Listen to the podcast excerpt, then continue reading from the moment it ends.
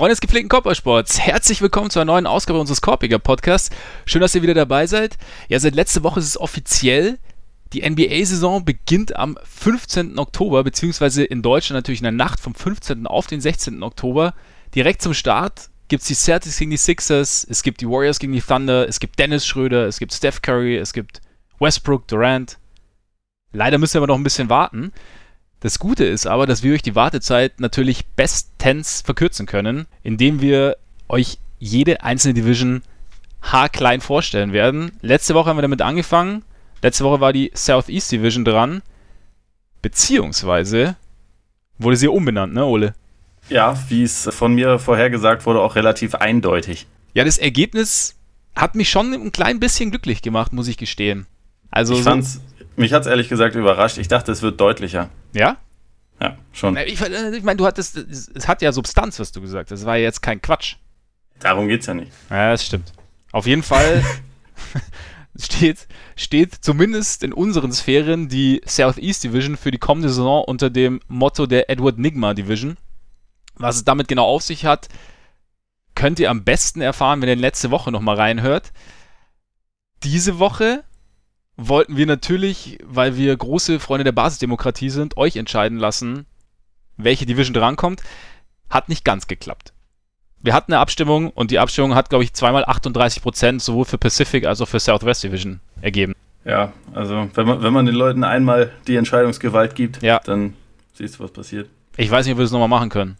Auf, je auf jeden ja, Fall. Wahrscheinlich machen wir es schon nochmal. auf jeden Fall entschied am Ende die Münze, beziehungsweise die Queen, also ich meine wenigstens standesgemäß, entschied die Queen für die Southwest Division, der wir uns diese Woche widmen werden.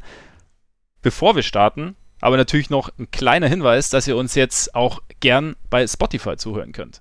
Nicht mehr nur, nur iTunes oder Podomatic, auch Spotify. Ist natürlich sensationell. Dann hört ihr nämlich auch, wie der nur in Ausnahmefällen ungehobelte Ole Freaks und ich, Max Marbeiter, uns den Mund über die NBA fusselig reden.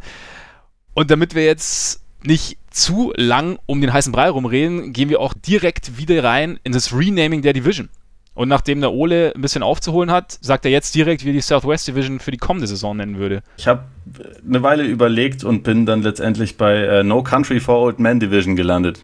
Die kurze Erklärung dafür, denke ich mal, alle Teams versuchen, nächste Saison so viele Spiele wie möglich zu gewinnen. Schauen wir mal, wie viele es dann wirklich werden. Aber also es ist eine ziemlich heiß umkämpfte Division, glaube ich. Also alle, keins der Teams geht mit der Agenda in die Saison, dass es irgendwie tanken will oder dergleichen. Ich hoffe mal, dass sie sich nicht über den Haufen schießen wie in No Country for Old Men oder sich mit einem Luftdruckgerät irgendwie gegenseitig umbringen. Das wäre jetzt ein bisschen viel, aber sagen wir mal, ich glaube, es wird relativ hoch hergehen, äh, heiß hergehen, besser gesagt. Und dann haben wir da jetzt seit, seit dieser Woche sogar drei etwas ältere Charaktere, bei denen ich, bei denen es so ein kleines bisschen aufs Ende zugeht, zumindest gefühlt. Da wäre Greg Popovich so als der Tommy Lee Jones Charakter.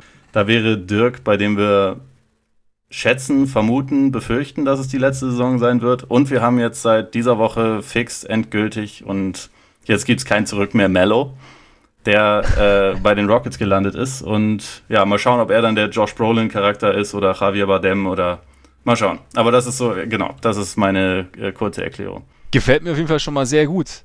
Ja, bei mir, ich, ich gehe eher ins Kulinarische. Weil wir befinden uns ja im, im Süden, wir befinden uns in Texas, in Tennessee Louisiana. und in Louisiana. Da wird ganz gerne mal der Grill angeworfen und da werden auch ganz gern sehr große Fleischstücke mariniert und gewürzt.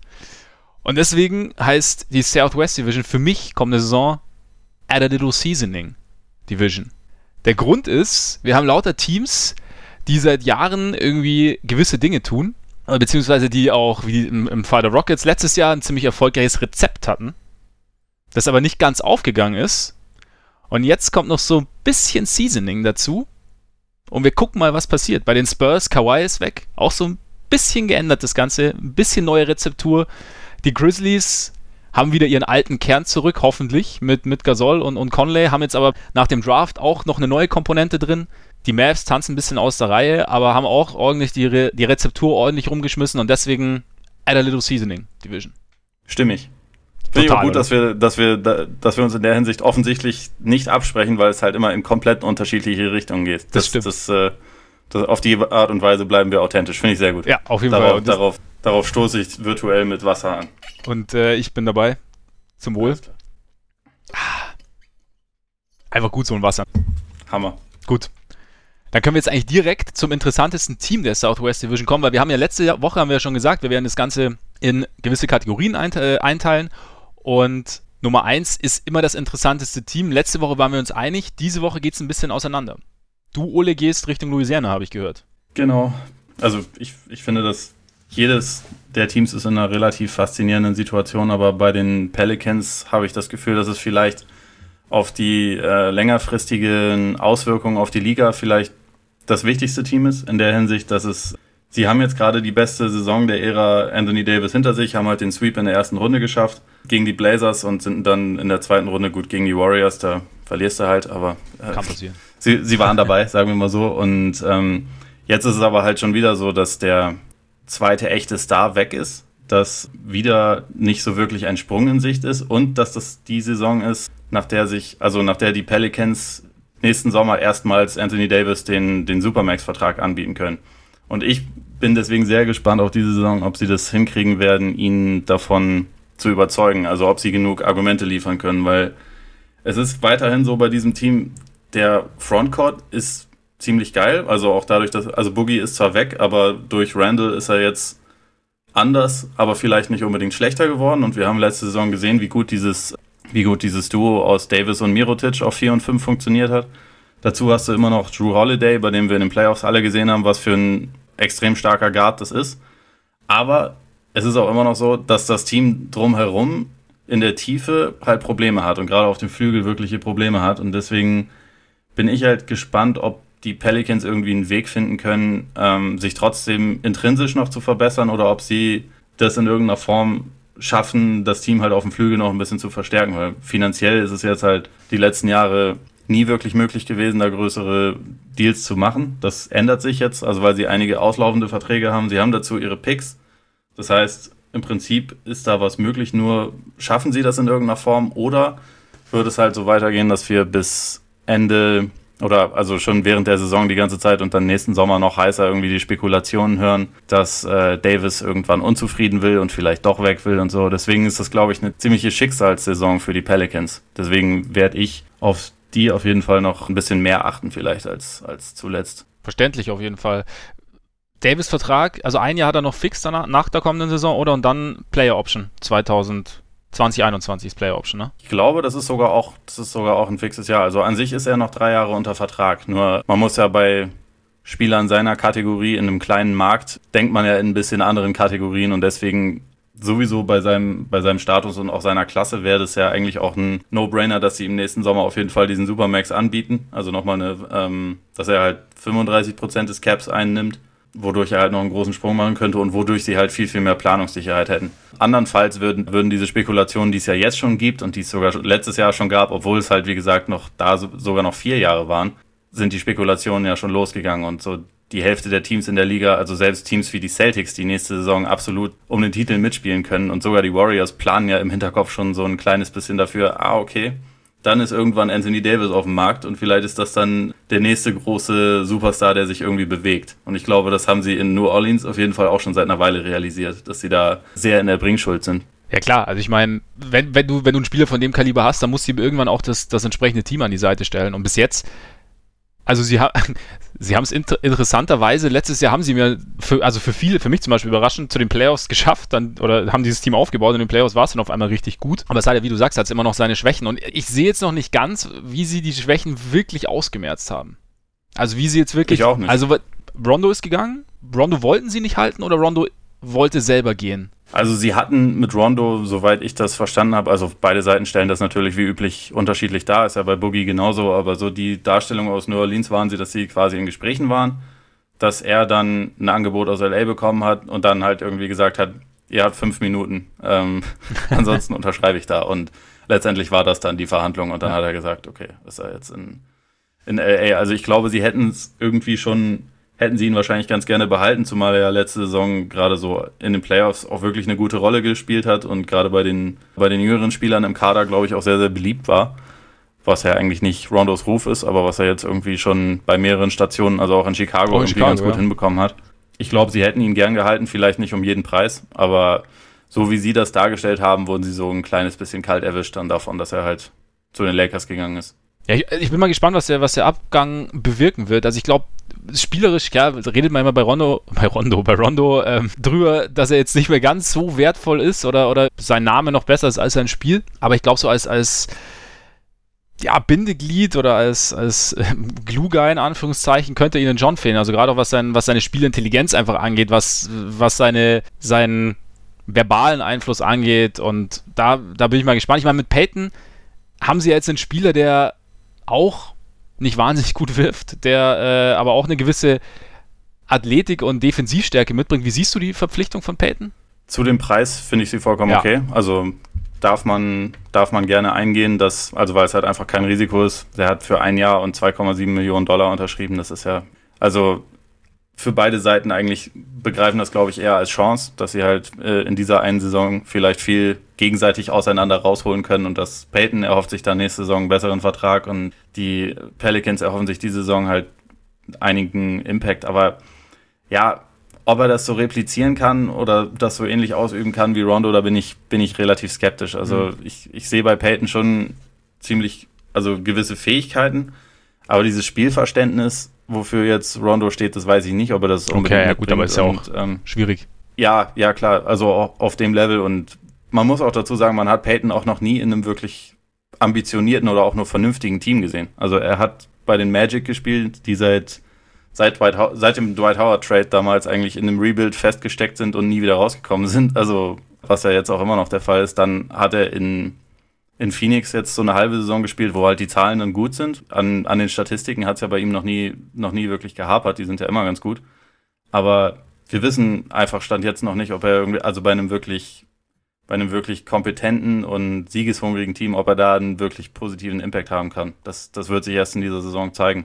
Und also für mich ist es ein Risiko, was die eingehen durften und vielleicht sogar mussten, weil, wie gesagt, der Backcourt ist extrem dünn besetzt. Da sind jetzt abgesehen von Holiday laufen da dann halt Ian Clark, Etwan Moore, die Andre Liggins, Frank Jackson rum und so. Alles Leute, die jetzt nicht unbedingt den allergrößten Einfluss auf die Baseline letztendlich haben. Und Peyton ist halt jemand, der zumindest das Potenzial hat, vielleicht da noch einen etwas größeren Einfluss zu haben. Wie das dann letztendlich funktioniert, müssen wir mal schauen. Da bin ich halt mal gespannt, ob er das Potenzial wirklich mal ausnutzen können. Also gerade wie du sagst, dass er jetzt mal in einem ambitionierteren Team ist, das auch vielleicht ein besseres Gesamtkonstrukt oder besser funktionierendes Gesamtkonstrukt hat, könnte da natürlich schon irgendwas bringen. Aber ich meine, damals, als er in die Liga kam, 2014 war das, glaube ich, war ja auch, also galt er ja auch so ein bisschen als, als ähm, ja, einer der interessantesten Point Guards im Draft und war irgendwie schon große Zukunft, überragende Defense und jetzt irgendwie, ja, er, er kommt irgendwie nicht über den Berg so ein bisschen. Jetzt bin ich mal gespannt, ob irgendwie New Orleans da ein bisschen, ein bisschen helfen kann. Also ich meine, ich finde halt, es ist halt, ja, man sagt immer irgendwie Shooting, das Team A braucht Shooting, Team B braucht Shooting, jeder braucht Shooting, aber es ist halt einfach anscheinend nicht so, nicht so leicht, das Ganze zu bekommen ich finde schon, dass sie irgendwie, dass sie an Tiefe gewonnen haben können. Also gerade durch, durch ihre Frontcourt-Verpflichtungen siehst du es ähnlich. Also jetzt nicht auf dem Flügel, aber so insgesamt. Sie haben vielleicht mehr Im Möglichkeiten. Frontcourt definitiv. Also ich bin auch gespannt, ob wir zum Beispiel mal äh, Lineups sehen, in denen sie vielleicht Mirotic auf die drei packen, mhm. Davis auf die fünf und Randall auf die vier oder so. Also halt mit den, mit den drei großen Jungs gleichzeitig spielen. Also ich glaube nicht, dass das irgendwie langfristig das Mittel sein sollte, aber ich kann es mir schon vorstellen, dass man damit zumindest mal ein bisschen rumexperimentiert. Also weil man halt dem Gegner damit auch noch ein paar sehr sehr schwierige Matchups irgendwie aufdrückt. Und es ist schon so, dass der Kader jetzt nicht unbedingt, also die Firepower hat, dass man jetzt sagen kann, okay, wir, wir schießen euch jetzt irgendwie 10.000 Dreier um die Ohren. Deswegen kann man es vielleicht auch mal auf eine andere Art und Weise versuchen, indem man gerade mit Randall, der ja schon sehr, sehr physisch spielen kann, die vielleicht den Gegner vielleicht auch ein kleines bisschen verprügelt. Also da bin ich schon gespannt. Aber auch, wie gesagt, also ob sie jetzt zum Beispiel während der Saison versuchen, mit dem Vertrag von, von Etwan Moore oder, oder Hill oder so vielleicht noch plus einem Pick noch jemanden zu holen. Ich meine, so ähnlich wie sie das ja letzte Saison auch bei Mirotic gemacht haben. So im Laufe der Saison kristallisieren sich dann ja immer wieder Personalien heraus, wo irgendwie eine Möglichkeit besteht. Und also ich, jetzt, ich hätte jetzt zum Beispiel gedacht, dass in der Offseason jemand wie, wie Wayne Ellington wäre jemand gewesen, mhm. wo ich gesagt hätte, äh, gesagt hätte, da hätte sich New Orleans durchaus darum bemühen können. Ich weiß nicht, ob sie es versucht haben oder ob da letztendlich das preislich einfach nicht gegangen wäre. Aber das wäre so ein Spielertyp, den ich zumindest da sehr interessant gefunden hätte. Aber da kann sich auch im Laufe der Saison immer noch ganz gut was tun. Also definitiv. So jemand wie so jemand wie Korver, den haben sie wahrscheinlich auch immer noch dem Radar. ich glaube, den hat jeder, jedes halbwegs ambitionierte Team äh, hat den so, hat da so ein Auge, das immer so Richtung Korver schielt. Aber ja, ich meine, spätestens wenn in, in Cleveland auch Dan Gilbert realisiert hat, dass es vielleicht nicht ganz, also für, für ganz oben reicht in dieser Saison, dann kann man halt sich wahrscheinlich auch schon das eine oder andere Angebot mal anhören und mal schauen, ja. ob man vielleicht aus solchen Spielern, die noch ein bisschen einen gewissen Wert hat, noch was rausholt. Ja, definitiv. Wobei, ich glaube, Moore würde ich gar nicht unbedingt angreifen, weil das in meinen Augen eigentlich einer der ist, der ihnen von diesen Rollenspielern auf dem Flügel am, weiter, am, am besten weiterhilft. Zum, zudem das halt stimmt, von denen, von, die, die, von denen, die aktuell da sind, auf jeden Fall. Aber auch so generell, einer, der dir halt irgendwie, der relativ ruhig seinen Job macht, jetzt nicht, nicht überragend ist, aber viele Dinge gut macht. Also da, das, das gibt es ja jetzt nicht so oft. Und wenn du so einen hast, dann will ich ihn, glaube ich, um es zu machen, müsste schon wirklich was, was Gutes, was, was noch besser passt, irgendwie kommen. Und da Sehe ich ja, jetzt, also. schon recht.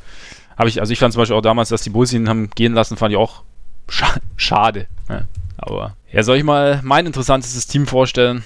Mach mal. Der von dir angesprochene Mello spielt da eine ziemlich zentrale Rolle. Das sind nämlich die Raketen. Und zwar, weil, ich weiß nicht, ich finde die Rockets sind so seit Daryl Morey sind sie so jeden Sommer für eine, Überrasch für eine Überraschung gut. Es, sie kommen mit irgendwas, bei dem du denkst, okay, habe ich jetzt nicht damit gerechnet. Also Chris Paul kam ja letzte, letzte Saison, klar, es gab die Gerüchte dann irgendwann, aber da war es schon relativ weit. Aber als Murray damals gesagt hat, wir haben noch ein Ass im Ärmel, hat keiner mit Chris Paul gerechnet. Und jetzt dieses Jahr, äh, jetzt haben sie irgendwie dann letztes Jahr diese, diese Formel gehabt, die gegen die Warriors eigentlich ziemlich gut funktioniert hat.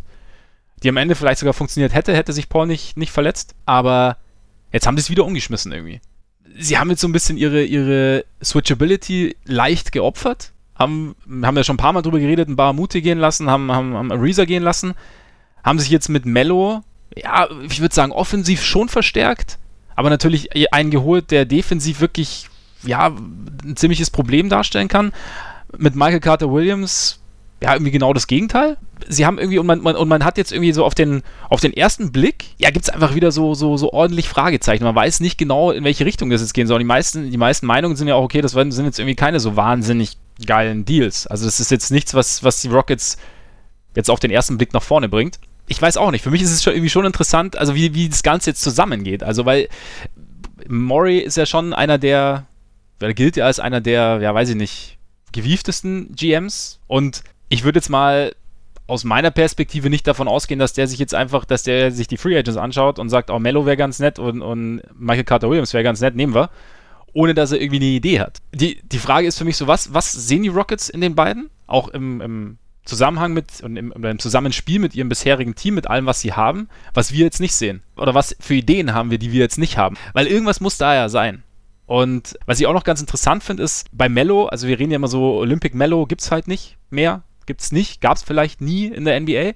Was ich aber an der Situation jetzt ganz interessant finde, ist, dass er jetzt eigentlich er zum ersten Mal seit sehr, sehr langer Zeit in ein funktionierendes Gesamtkonzept kommt. Also so wie Thunder waren ja letztes Jahr, war ja auch alles neu quasi nach dieser, ähm, nach der MVP-Saison von, von Westbrook und, und, und George kam dann noch und da musste sich ja alles erstmal finden. Die Knicks die letzten Jahre war ja auch nicht ganz optimal. Und ja, sie haben vor allem für ihn, um ihn zu holen, haben sie ja ihr halbes Team abgegeben. Genau. Also genau. deswegen war das war auch äh, Kraut und Rüben ja. eigentlich, wo er da dann gelandet ist. Und Amari Staudemeyer, der kurz davor war, seine Knochen zu verlieren. Ja, eben, genau. Das heißt, es war alles immer so ein bisschen, ein bisschen schwierig. Und jetzt kommt halt ein Team, das eine Identität hat, das zwei ganz klare Anführer hat, das eine ganz klare Struktur hat. Und da finde ich es schon relativ interessant, dann mal zu sehen, wie das dann funktioniert. Ob er sich dann dieses Konzept vielleicht, wenn, wenn er sagt, oder wenn man ihm auch vorher sagt, vor der Verpflichtung, pass auf, so und so sieht's aus. Und das und das ist deine Rolle. Und äh, ob er sich da dann irgendwie besser einfügt und aber auch da besser seine, seinen Platz findet, den er noch haben kann. Also ich glaube schon, dass ein Spieler, der eigentlich so viel Talent mitbringt, schon noch irgendwie eine, eine, eine Rolle ausführen kann. Und dann noch zu der ganzen Sache mit D'Antoni vielleicht noch ganz kurz. Da gibt es ja auch die Vorgeschichte, dass Mello jetzt nicht ganz unschuldig war, dass er da, dass D'Antoni damals gegangen ist in, in New York. Und sie haben ja schon gesagt, sie wollen das jetzt, ist jetzt Vergangenheit. Was für mich die Situation aber auch noch spannender macht, ist, dass D'Antoni diesmal natürlich in einer wesentlich stärkeren Position ist als Mello. Ja. Also es ist jetzt, so die Vorzeichen haben sich so ein bisschen umgekehrt. Und vielleicht kann er dann, ja, kann er ihn so ein bisschen besser kitzeln oder kann ihn besser, kann ihn aus seiner stärkeren Position raus eher in eine, in eine Position bringen, die dem Team weiterbringen, die das Team weiterbringen. Und dann auch irgendwie die, die offensive Inspiration, die D'Antoni ja durchaus hat, dann vielleicht auch nutzen, um Mello dann gut einzusetzen. Also ich finde, da gibt es irgendwie ganz, ganz viele interessante Geschichten bei den Rockets. Definitiv. Also das äh, alles, was du gesagt hast, ist richtig und, und ist. Äh, das freut mich. es, also es, es fasziniert mich definitiv auch, aber auch so zu einem relativ großen Anteil deshalb, weil ich mir einfach irgendwie bisher selber nicht ausmalen kann. Und jemand wie Murray, du hast schon recht, der sitzt abends zu Hause irgendwie vor seiner Tafel und schreibt irgendwelche Formeln und hofft, dass daraus dann, dass daraus dann irgendwie die Meisterlösung entsteht. Und letzte Saison war er sehr nah dran, dass diese Lösung wirklich entstanden wäre, also dass er die richtige äh, Gleichung gefunden hätte. Und du hast schon recht, er wird sich was dabei gedacht haben. Also ich meine, es ist ja bei ihm schon immer so, dass er halt sagt, okay, Talent ist erstmal das Wichtigste. Also, und wenn wir das Talent haben, dann, dann ähm, schauen wir, dass alles drumherum passt und in welches Konstrukt wir das bringen. Deswegen war das auch, also jemanden wie Mello jetzt zum Minimum zu bekommen, das passt dann einfach schon auch in die Philosophie von Murray rein. Aber wie genau das dann letztendlich aussehen wird und inwiefern Mello zu diesem Zeitpunkt seiner Karriere dann halt wirklich noch auch, sagen wir mal, ein dynamischer Offensivspieler sein kann, der das, der diesen ganzen, diese ganzen anderen äh, Problematiken, also mit der Defense, mit seinem nicht unbedingt immer nur teamorientierten Auftreten. Ob die Offense noch da ist, um das zu rechtfertigen, da, da habe ich halt irgendwie meine Zweifel dran, weil letzte Saison in OKC, er hat es ja gegen Ende der Saison hin teilweise durchaus versucht, sich irgendwie in diese Rolle dann als dritte Geige hereinzufinden. Es ist ihm nur einfach auch nicht wirklich gelungen, weil er halt, wenn du vorher, ich meine, wahrscheinlich seit dem Highschool-Alter, also insgesamt so 18 bis 20 Jahre oder so immer daran gewöhnt warst, dass du eigentlich der talentierteste Offensivspieler deines Teams bist und fast immer den Ball in der Hand hast und also den Ball die ganze Zeit fühlen kannst, dann kann, ist es ja auch schwer, von jetzt auf gleich darauf umzuschulen und, äh, äh, umzuschulen und dann zu sagen, okay, du kriegst jetzt vielleicht mal in vier Angriffen gar nicht den Ball und dann kriegst du ihn im fünften und sollst eigentlich abdrücken. Das ist einfach extrem schwierig. Also für alle Leute, die irgendwie selber schon mal Basketball gespielt haben, es fühlt sich einfach anders an. Und natürlich ist das jetzt dann für jemanden wie Mello nochmal was ganz anderes, aber diese Olympic Mello-Geschichte, irgendwie halte ich das auch immer so ein kleines bisschen für ein, für ein Gerücht. Keine Ahnung. So also überhöht bei, bei, einfach. Ja, total. Also einfach, weil es nicht so wirklich realistische Umstände waren. Ich meine, letzte Saison hatten wir im Sommer die ganze Zeit Hoodie Mello, der, äh, der auch geil aufgezockt hat, weil er halt dann unter ein bisschen anderen Bedingungen gespielt hat. So in einem NBA-Kontext haben wir Olympic Mello noch nie gesehen. Und deswegen finde ich es irgendwie dann, es ist schon ein gewisses Risiko und es gehört schon eine gewisse Fantasie dazu, dass man sich vorstellt, dass er jetzt in seiner 15. Saison, 16. Saison auf einmal dann sich da ändert. Aber das ist also vielleicht genau der Punkt. Vielleicht sollten wir diesen Begriff des Olympic Mellow einfach begraben, weil er einfach so überhaupt nicht zu auf, auf die Situation anzuwenden ist. Aber ich meine, das ist doch genau das, was du sagst, dass, dass, dass Mello sich erstmal irgendwie, dass es schwierig ist für ihn, sich umzugewöhnen und dass er es bei den Thunder versucht hat, nur er hat es dann halt irgendwann im Laufe der Saison versucht. Sie haben am Anfang irgendwie versucht, hat Westbrook versucht, George und Mello zu füttern, das hat nicht funktioniert, das hat nicht funktioniert. Und ich glaube eben, dass in, in, in Houston er da in eine andere Situation kommt. Also A, wie gesagt, das Team funktioniert, die Rollen sind klarer verteilt. B, hast du mit Chris Paul wahrscheinlich einen der Spieler der Liga, der es am besten weiß, der am besten weiß, wie er seine Mitspieler irgendwie einzusetzen hat und den Ball zu servieren hat, dass sie in der passenden Position sind. Harden hat das auch drauf. Und ich könnte, also ich sage nicht, dass es funktioniert. Ich sage nur, ich finde es interessant zu sehen, ob das, ob er vielleicht jetzt endlich mal in eine Situation kommt, in der er funktioniert wieder. Oder, oder sagen wir so, in der er noch funktionieren kann.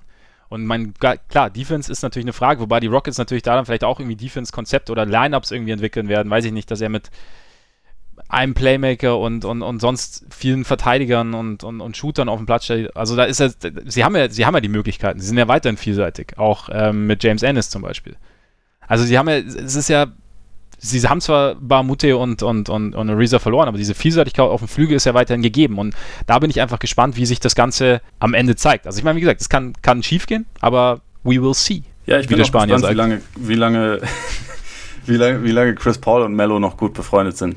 Weil ich glaube, wenn, wenn Mello halt so der, der weintrinkende All Haters Can Duck Sick Kellner im Hintergrund äh, habende Typ ist wie aus dem Sommer und, und halt einfach sagt, ja, du, ich, ich, ich krieg mein Geld sowieso und ich, ich, ich schmeiß jetzt hier ein paar Würfe und ich mache einfach mein Ding, dann ist halt Chris Paul jemand, der den anschreien wird und das halt die ganze genau, Zeit. Genau, aber das, deswegen. Weil das halt genau das, genau das, also eigentlich auch das lieb, liebste Hobby von, von Chris Paul ist. Und da bin ich, bin ich sehr drauf gespannt, weil wenn es hässlich wird, dann wird es richtig schnell richtig hässlich. Ja, das. Das glaube ich auch, aber ich glaube eben, dass es genau deshalb, also ich glaube nicht, dass es so weit kommen wird, weil er hat die Aussicht, was zu gewinnen und der, und, und ich glaube schon, dass da, also ich meine, so Reibereien kann es durchaus geben, aber ich könnte mir vorstellen, dass ich in dem Kontext eher unterordne als in seinen bisherigen. Ist interessant, ne? Ja. Überleitung sensationell. Können wir auch gleich über den äh, besten Spieler der Southwest Division reden, oder? Ja. Heute so. und in drei Jahren. Nachdem du gerade angefangen hast, fange ich jetzt an, oder? Mach mal. Wir machen so ein bisschen ein kleines Wechselspielchen. Heute finde ich es wahnsinnig schwer. Also für mich zwischen, zwischen Harden und, und Anthony Davis. Also klar, Harden ist MVP. War aber für mich irgendwie in der, in der besseren Situation. Und ich glaube, wenn ich mir jetzt heute, wenn ich jetzt heute anfangen müsste, ähm, ich möchte ein Team und ich möchte jetzt gewinnen, würde ich mich wahrscheinlich eher für Davis entscheiden. Deswegen gehe ich jetzt auch mit Davis. Wie sieht es bei dir aus? Ja, eigentlich ganz genauso. Also ich würde sagen, dass, dass Harden aktuell noch der komplettere und auch ein bisschen, bisschen wichtigere Offensivspieler ist. Aber wenn man halt auf alles schaut, irgendwie auf defensiven Impact, auf irgendwie jede Possession irgendwie da sein mhm. und grundsätzlich, also an, an beiden Enden des Courts halt äh, Impact ausüben, dann, dann würde ich schon sagen, dass Davis knapp vorne ist. Und äh, in drei Jahren ist er vermutlich relativ deutlich vorne, ja. wenn er noch in der Division ist. Äh, klar, immer vorausgesetzt, aber davon müssen. Ja gut, er könnte natürlich in der Central Division ganz gut spielen, weil ich glaube, die, die Heimat ruft. Ja, genau. Ir irgendwie müssen wir die immer noch reinkriegen. Aber wo, wo, spielt denn dann, wo spielt denn dann der Finisher noch? Wo ist denn Platz ja, für Laurie es, Bird? Es, es, es, wird, es wird Platz gefunden werden ja. für, für Laurie Bird. Das, ich meine, mit, mit Mirotic geht es ja jetzt auch wunderbar. Das ist jetzt auch eigentlich nur die ganze, die ganze große Bigman-Rotation, auf die wir noch kommen werden, der Pelicans. Ist ja eigentlich nur Trainingsumfeld für dann später. Wir haben ja noch Wendell Carter und so. Und Bobby Paul. Und Bobby, Bobby Paul ist nicht zu vergessen. Ah, ja, ja. ja, es wird groß. Großes passiert am Lake Michigan. ja. Wahnsinn. Nee, aber ich sehe es genauso. Also Davis ist für mich auch in drei Jahren der beste Spieler. Einfach weil er, weil dieses, dieses Skillset, das er mitbringt, die körperlichen Voraussetzungen, die er mitbringt und auch irgendwie den, ich habe so den Eindruck, den, den Kopf, den er dazu mitbringt. Also weißt du, so diese, diese Einstellung mhm. und alles, da, da finde ich, passt sehr, sehr viel zusammen und ich denke, dass da komme ich später noch dazu, aber ich freue mich schon, also seine Entwicklung weiter zu beobachten, weil die halt echt ziemlich gut nach oben geht und wenn er jetzt das Einzige, was ihn irgendwie zurückwirft, immer wieder sind Verletzungen, hoffen wir mal, dass es nicht so sein wird, aber da denke ich, in drei Jahren wird er relativ klar äh, vorne sein. Wenn wir jetzt auf die nächste Saison schauen, bei wem, welches Team hältst du oder bei welchem Team denkst du, dass es den größten Sprung machen könnte in der Division? Die Grizzlies. Okay. Ein Team, über das eigentlich mal wieder, weil es halt die Grizzlies sind, relativ wenig gesprochen wird. Aber also wenn ich mir so die Tabelle der letzten Saison angucke und so wie viele Spiele sie da gewonnen haben, was halt einfach äh, nur 22 waren und dann jetzt daran denke, okay, wir haben jetzt wieder als Ausgangspunkt des ganzen Conley und Gasol, was bis vor der letzten Saison immer schon für eigentlich 45 Siege oder sowas in der Richtung gut war. Dazu haben wir einen etwas verbesserten Kader mit, mit Spielern wie, wie äh, Kyle Anderson, den sie aus San Antonio geholt haben, dazu Omri Caspi, der ein guter Shooter ist und Jaron Jackson, der glaube ich einer von den Rookies ist, die am Anfang den größten Impact haben werden, dann denke ich eigentlich, also Wieso meinst du? dass das relativ klar, weil er schon ziemlich also er ist zwar noch bei weitem kein fertiger Spieler, aber er hat schon ein sehr weit entwickeltes Skillset und ich glaube, dass er, da er halt auch werfen kann und sehr mobil ist, dass er halt dadurch auch schon relativ früh, äh, relativ früh relativ viel, Spiel, viel Spielzeit bekommen wird bei den, bei den Grizzlies. Und ich träume einfach zu, dass er schnell eine gute Rolle mhm. spielen wird. Also zumal Gasol ja auch nicht unbedingt jünger wird und vielleicht nicht, nicht mehr ganz so viel Spielzeit, also nicht mehr ganz so lange spielen muss. Ja, Jackson ist einfach jemand, bei dem ich mir vorstellen kann, dass der vom Start weg vielleicht nicht unbedingt offensiv die größte Rolle hat, aber da halt solide sein wird und defensiv ist er, glaube ich, jetzt schon auf einem ziemlich guten Niveau. Von daher gehe ich bei ihm eigentlich davon aus, dass das, sagen wir mal, wenn er nicht ins All-Rookie First Team kommt, dann wäre das für mich eine Enttäuschung.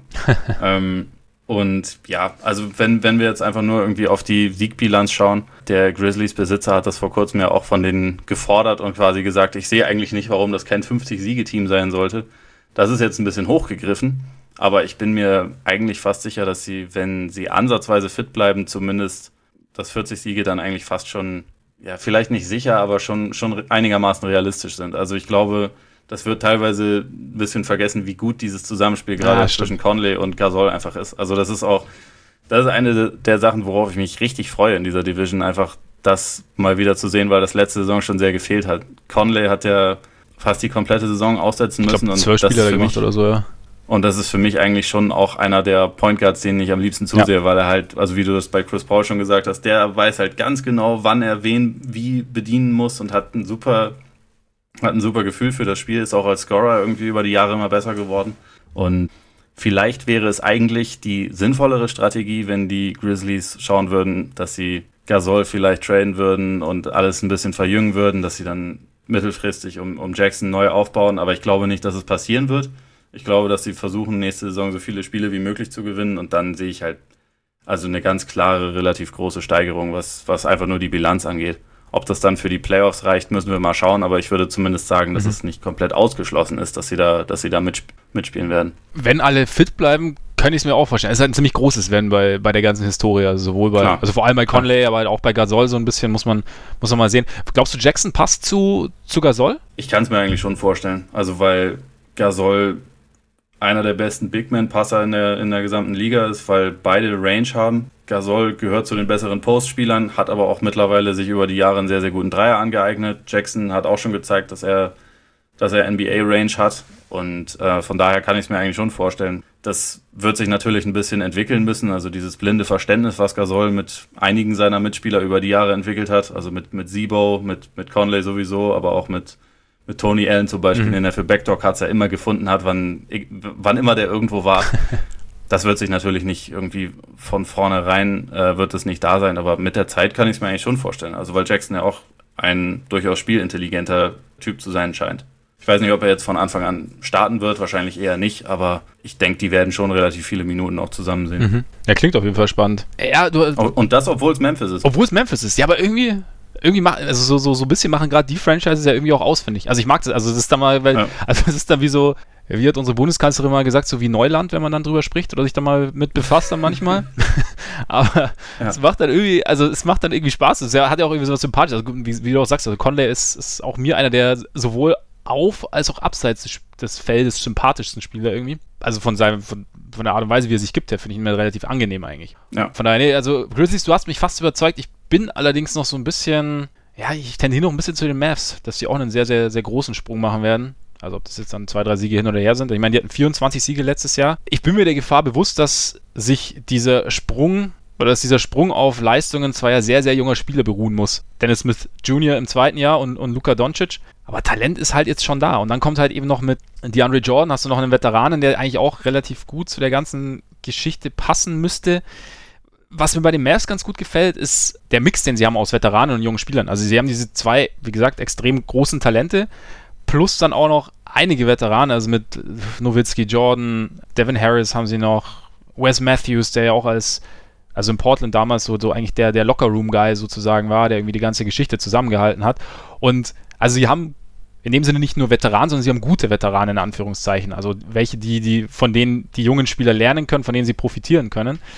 Und ja, also einfach durch den, den Talentzuwachs plus diese ganze Konstellation könnte ich mir schon vorstellen, dass es da nach vorne geht. Also Playoffs äh, sehe ich jetzt nicht zwingend, aber. Nee, nee, nee. Ähm, Playoffs ist zu früh. Ist, ja, glaube ich auch, ist zu früh, aber da, da also ich glaube, es wird nicht mehr so desolat werden, was ja auch, auch für, für, für Nowitzki schön sein wird in seiner wie du ja schon gesagt hast, potenziell letzten Saison, dass da wieder einfach mehr Ambition da ist. Und ich meine, allein schon die Tatsache, dass sie diese Saison ja anscheinend auch Spiele gewinnen wollen im Vergleich zur letzten Jahr, äh, zur letzten Saison, wird ja auch schon einiges ausmachen. Wie siehst du es bei den Mavs? Also nur ganz kurz, am Anfang der letzten Saison haben sie auch gesagt, dass sie Spiele gewinnen wollen. Da würde ich jetzt nicht zu viel drauf geben, aber ich meine, natürlich gehen sie mit der Einstellung. Also alle im Team selbst gehen natürlich eh mit der Einstellung daran. Was Cuban dann denkt, ist, ist ein anderes Thema. Aber zu den Mavs, ich habe auch richtig Bock auf dieses Team. Also ich kann mir vorstellen, dass das richtig Spaß machen wird. Gerade auf Doncic bin ich gespannt, zumal ja Carlyle auch schon irgendwie angedeutet hat, dass er sich vorstellen kann, den auch mal auf die Vier zu packen. Mhm. Und den halt einfach wirklich, also die komplette Vielseitigkeit, die Doncic halt mitbringt, auszunutzen. Da bin ich total gespannt drauf. Das kann ich mir auch echt gut vorstellen, dass so jemand wie Carlyle der ja sowieso zu den kreativsten Coaches gehört und in den letzten Jahren nicht unbedingt immer so viel zum Spielen hatte. Der hat jetzt halt das erste Mal seit langem wieder richtig viel zum Spielen und deswegen werden wir, glaube ich, sehr viele komische Lineups sehen. Wir werden viele Spiele sehen, die Spaß machen, glaube ich, und vielleicht auch so ein bisschen was Neues bringen. Ich glaube nur, man sollte einfach jetzt erstmal sagen, okay, wir wir schauen da jetzt gerne zu und, und gucken erstmal, wie sich gerade das Zusammenspiel von Doncic und Smith entwickelt, weil das letztendlich das Wichtigste ja. ist. Weiter na, nach vorne schauen für die Franchise.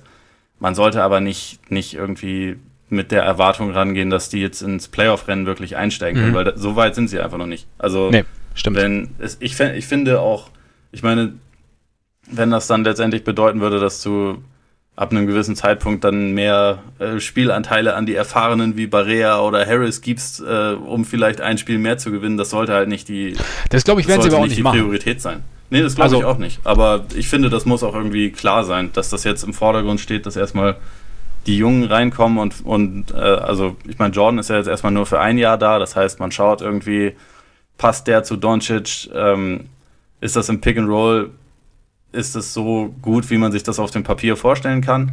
Macht es dann Sinn, Jordan danach einen längerfristigen Vertrag anzubieten, bei dem er halt nicht ganz so viel verdient wie jetzt mit dem? An sich sollte das ja eine, so ein bisschen eine Experimentiersaison sein. Und also ich glaube, deswegen kann sie auch richtig Spaß machen. Nur, ja, wie gesagt, zu viele sportliche Ambitionen sollte man an das Team, glaube ich, noch nicht stellen, weil auch wenn, auch wenn ich das Talent auch sehe, so gut ist es dann, so gut sind sie dann einfach auch noch nicht. Okay. Sind wir gespannt, was passiert. Entschuldigung, ich wollte dir nicht den Wind aus den Segeln nehmen. Nee, ich glaube, ich, ich sage jetzt erstmal fünf Minuten nichts mehr. Nein, Quatsch, stimmt schon. Also, hast auf jeden Fall, sind, äh, sind auf jeden Fall valide Argumente. Ja, wie gesagt, also ich bin mir auch bewusst, also wenn du auf, auf junges Talent setzt, das kann natürlich auch, muss nicht zwingend funktionieren. Mal sehen, was passiert. Was Fall sehe ich jetzt potenziell zumindest die Rockets. Jetzt nicht, weil ich die Rockets jetzt sich aus dem Playoff-Rennen verabschieden sehe, sondern einfach, weil sie letztes Jahr 65 Siege geholt haben. Und weil letztes Jahr im Prinzip ja, eigentlich alles funktioniert hat, was funktionieren kann.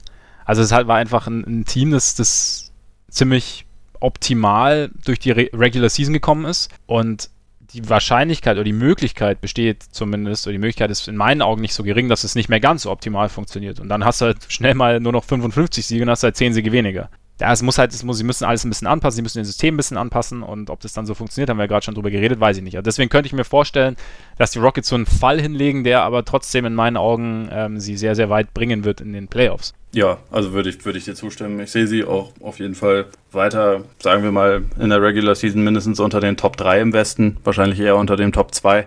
Aber 65 Siege, muss man dazu sagen, ist natürlich auch einfach eine historische Nummer. Also insgesamt gab es jetzt nicht wahnsinnig viele Teams in der Geschichte der Liga, die in einer Saison mehr, mehr Spiele genau. gewonnen haben. Und, genau. äh, und Harden hat halt auch eine relativ intergalaktische Saison gespielt. Das sollte man wahrscheinlich auch nicht unbedingt voraussetzen, dass das jetzt äh, jedes Jahr genau in dem Maße passiert, zumal er ja auch wie die Jahre vorher in den Playoffs dann gewisse Ermüdungserscheinungen gezeigt hat. Ich kann mir vorstellen, dass bei ihm jetzt vorher auch diese, diese Bestätigung durch den MVP Award endlich hat, der Fokus sich vielleicht noch ein bisschen mehr auf die Playoffs richtet und möglich, äh, ja. dafür da zum richtigen Zeitpunkt fit zu sein. Deswegen würde ich auch schätzen, dass die Rockets, also wenn man auf die nackte Bilanz schaut, den, den größten Satz zurückmachen. Also bei den anderen Teams sehe ich eigentlich nicht unbedingt, wie sie jetzt große Sprünge nach hinten genau. machen sollten. Also es ist eher aber eher ein, sagen wir mal so ein, ein unwichtiger, uninteressanter Fall sozusagen. Einfach, es ist rein, ein rein statistischer Fall. Es könnte sogar sein, dass es immer noch, wenn, wenn sie irgendwie 56 Siege oder so holen, könnte ich mir auch immer noch vorstellen, dass das trotzdem für den, für den Heimvorteil mhm. vielleicht sogar im kompletten Westen reicht. Mal schauen. Weil ich glaube, wenn wir jetzt denken, dass der, dass die Warriors das, äh, da der große Widersacher sind, dass die auf die Regular Season scheißen, ist ja kein Geheimnis. Also. das stimmt, das stimmt. Die werden ganz entspannt versuchen, Boogie irgendwie zu integrieren und dann gucken, dass sie zum Playoffs dann bereit sind. Ja, aber zu den Warriors kommen wir irgendwann noch. Wer ist jetzt für dich oder was ist für dich der größte potenzielle Spaßfaktor in der Southwest Division? Also wir haben jetzt einige genannt und da ich mich nicht die ganze Zeit wiederholen will, sage ich nur mal sicherlich nicht die Spurs. What? Die werden mit Sicherheit nicht den allergrößten Spaßfaktor mitbringen und ich freue mich schon darauf, dass nach zwei Wochen in der NBA-Saison die Anthony, Anthony Davis sollte jetzt endlich MVP-Stimmen laut werden und das dann die komplette Saison über durchzureiten. Also für mich sind er und Janis die mitten im Sommer Favoriten auf den MVP Award und ich, ich, ich freue mich sehr darauf, dieses Fernduell, was bisher noch gar nicht stattfindet, zu verfolgen. Deswegen nenne ich das, das jetzt einfach mal, weil wir die anderen Sachen schon, schon äh, zu Genüge durchgekaut haben. haben. Ja, stimmt. Also ja. Meine, meiner ist tatsächlich auch Anthony Davis, einfach, äh, ich habe es ja vorher auch schon ganz kurz gesagt, diese Entwicklung weiter zu, weiter zu beobachten. Beziehungsweise, ich meine, letztes, er hat jetzt halt letzte Saison zum ersten Mal eine Playoff-Runde gewonnen. Und für mich ist es dann auch mal so ein, ist es so ein, so ein sehr, sehr entscheidender Faktor in der Entwicklung eines, also von den, von den ganz großen Spielern irgendwie. Und da bin ich jetzt mal einfach mal, also ich freue mich ja drauf, dann zu sehen, was, was es an seinem Selbstverständnis macht auf dem Feld. Also ob man da noch mehr, mehr einfach sieht, dass er, du hast ja letzte, glaube ich, während der Playoffs mal gesagt, man, man merkt immer mehr, dass er, wie regelmäßig er sich jetzt bewusst ist, dass er der beste Spieler auf dem Feld ist und dass er da irgendwie ja. dann ein anderes Selbstverständnis mitbringt. Jetzt hat er es auch gesehen, dass sich in Ergebnisse niederschlägt, wie es so schon heißt. Und da bin ich mal, also da freue ich mich irgendwie drauf, das dann zu sehen, wie es dann sich das dann wiederum auf sein Spiel auswirkt. Also und was er dann noch dazu macht, also was er noch ja, seinem Spiel hinzufügt, ob er noch mehr von draußen abdrückt, ob er irgendwie noch, ja, was er, was er irgendwie an, an Post-Moves auspackt, wie er, also ob er sich vielleicht ein bisschen weniger auf seine Athletik verlässt, die aber trotzdem noch mit reinbringt. Also einfach so, wie viel von seinem Potenzial er noch oder wie viel mehr von seinem Potenzial er noch ausschöpft. Also es ist so, also so ein Spieler zu sehen, bei dem du sagst, okay, da ist es ist quasi gefühlt alles grenzenlos und immer zu sehen, okay, es geht noch mehr, es geht noch mehr. Also da, das ist für mich so der größte, größte Spaßfaktor. Ja, also wie du schon sagst, das, was jetzt irgendwie bei ihm noch einen Sprung wirklich machen kann, ist ja wirklich der, der mentale Faktor. Von den Fähigkeiten her hat man alles irgendwie schon gesehen. Jetzt geht es irgendwie noch darum, einerseits dieses Ich bin der beste Gefühl regelmäßig umzusetzen und halt auch das Spiel irgendwie einfach noch ein bisschen besser zu verstehen. Ich glaube, da gerade, also weil ich ja das, das äh, nicht, bisher nicht vorhandene Fernduell mit Janis angesprochen habe, da ist er, glaube ich, auch einfach schon einen ganzen Schritt weiter als, als Janis mhm. und kann aber trotzdem natürlich auch noch den einen oder anderen weiteren Schritt machen. Und da bin ich mal sehr gespannt, ob ihm das jetzt in dieser Saison gelingen wird. Jetzt wäre es saugut, wenn mir jetzt eine richtig gute Überleitung zu den Spurs einfallen würde. Tut's aber nicht. Das, deswegen, ich habe hab dir doch eine gegeben. Sie sind nicht der größte potenzielle Spaßfaktor. Stimmt, die Spurs sind nicht der größte potenzielle Spaßfaktor. Dafür sind sie unser interessantes Big Picture. Und äh, beim Big, Big, Picture sagen wir ja, da, da geht jetzt nicht nur, da geht der Blick nicht nur auf die Saison, nicht nur aufs Spielerische, da geht es um alles, ums Umfeld, um, um die Gesamtkonstellation, um Zukunft, Vergangenheit, um Dinge, die so drumherum passieren. Und da ist bei den Spurs eigentlich so im letzten Jahr ziemlich viel passiert. Also diese Kawhi-Saga hat ja naja, so ein bisschen Risse irgendwie hinterlassen. Also in, in, dem Denkmal der eigentlich am besten geführten Franchise. Also man weiß jetzt nicht genau, was da vorgefallen ist. Also ich möchte jetzt auch nicht sagen, dass die Spurs da missgebaut haben. Wir wissen es einfach nicht. Aber sie haben jetzt halt Kawhi mit Kawhi eigentlich ihren, ihr Fundament für die nächsten Jahre verloren, das, von dem man eigentlich ausgegangen war, dass, ähm, dass er Tim Duncan beerben wird und das Ganze dieses Spurs-Erbe weiterführen wird. Kawhi ist weg, sie haben, sie haben Tony Parker weggetradet, Danny Green ist weg, also von der Meistermannschaft sind jetzt. Nee, Parker, Parker hat äh, äh, unterschrieben. Genau, ja, sorry, stimmt. Das ist mit mir durchgegangen. Nee, aber aus der Meistermannschaft sind im Prinzip jetzt nur noch Paddy Mills und, na, sag schon. Manu. Und Manu da. Manu hat halt noch nicht unterschrieben. Genau. Und Bellinelli ist Und wieder Bellinelli da. ist zurück, ja, richtig. Aber also es ist halt einfach, es ist irgendwie, es ist einerseits ist es ein Neuanfang, andererseits aber halt auch nicht. Also andererseits äh, haben sie, also die ganzen Entscheidungen, die sie getroffen haben, haben das so ein bisschen, haben, haben wir auch schon vor ein paar Wochen drüber gesprochen, haben diesen Status quo so ein bisschen zementiert, haben irgendwie sichergestellt, dass Pop so für seine letzten, wahrscheinlich letzten Jahre noch ein solides bis gutes Team zur Verfügung hat, dass, dass es nicht, nicht plötzlich bergab geht und er irgendwie in der Lottery rumcoachen muss. Und aber da jetzt irgendwie zu sehen, was, ja, also wie, wie Pop seine NBA-Karriere eventuell beendet, wie, wie, wie es weitergehen wird, wie sich der DeRozan-Trade auswirken wird. Also da ist schon relativ viel Interessantes, finde ich, bei den Spurs, auch wenn es jetzt nicht zwingend Spaß machen muss, wie du sagst. Aber äh, meine ganz kurze Frage, sind die Spurs jetzt nach den Trades, also in meinen Augen, wenn du es jetzt einfach so siehst, sind sie besser als im letzten Jahr? Wie siehst du es? Ja, klar. Also dadurch, dass Kawhi fast die komplette Saison nicht dabei war und jetzt durch einen mehrfachen All-Star in DeRozan ersetzt wird, der immer fit ist, sind sie dadurch auf jeden Fall schon mal besser War ein bisschen geworden. billig, gebe ich zu. Schon, ne, aber ja, ich, ich, ich finde die Spurs ein kleines bisschen deprimiert mich das Ganze oder äh, eigentlich auch ein bisschen mehr. Also ich bin jetzt kein, kein Spurs-Fan, aber als jemand, der das irgendwie dann doch schon relativ lange verfolgt, ist man irgendwie da, so daran gewöhnt, dass, dass es so ein paar NBA-Gesetze gibt und das irgendwie dazu gehört, dass die Spurs klug sind und dass sie so die Modell-Franchise sind und dass das irgendwie schon immer laufen wird und dass es irgendwie einen große, größeren Plan gibt. Und jetzt sind wir halt an einem Punkt angekommen, wo man sich, also ohne dass man jetzt irgendwie Popovic deswegen die Vision absprechen sollte oder so, wo man halt, finde ich, mal realisiert, wie krass wichtig einfach Tim Duncan für dieses ganze Gefüge war. Und also wie, wie maßgeblich einfach alles, was in dieser Franchise auch gut gelaufen ist, mit der Persönlichkeit vom besten Spieler zusammenhing, der über ein paar Jahre auch der beste oder zweit- oder drittbeste Spieler der Liga war und der einfach alle Gesetze, die ansonsten in der NBA für irgendwelche Superstars gelten, die, die waren ihm völlig egal und die waren Dirk Nowitzki auch völlig egal und das sind aber auch die ganz allerseltensten Fälle. Und jetzt, wo das halt nicht mehr so ist, jetzt sieht man halt auch, dass die Spurs, die ja deswegen nicht auf einmal irgendwie sämtliche, sämtlichen Plan, sämtliche Vision oder, oder sämtliche Intelligenz verloren hätten. Man sieht jetzt einfach, dass auch sie ohne dieses komische, also Einhorn im wahrsten Sinne des Wortes, was sie da über fast 20 Jahre hatten, dass auch sie dann einfach eine normale Franchise sind und die halt auch mit den mit mit äh, vergleichbaren Problemen konfrontiert werden wie andere und wenn man sich das dann mal so anschaut, okay, eigentlich wissen wir ja nur nächste Saison wird ähnlich wie die letzte, sie werden um die Playoffs mitspielen, sie werden auch wahrscheinlich in die Playoffs kommen. Sie haben da eigentlich keine Chance viel zu reißen, weil dafür das das Talent in der Spitze meiner Meinung nach nicht ausreicht und dann gehen wir in die nächste Saison und da wird es nicht anders sein. Also das sind ja auch keine kurzfristigen Verträge oder so. Es ist ja nicht so, dass man sehen würde, ah, okay, und dann ist der Cut und dann sind wir raus aus der Nummer und genau. dann kann man sich irgendwie neu umschauen.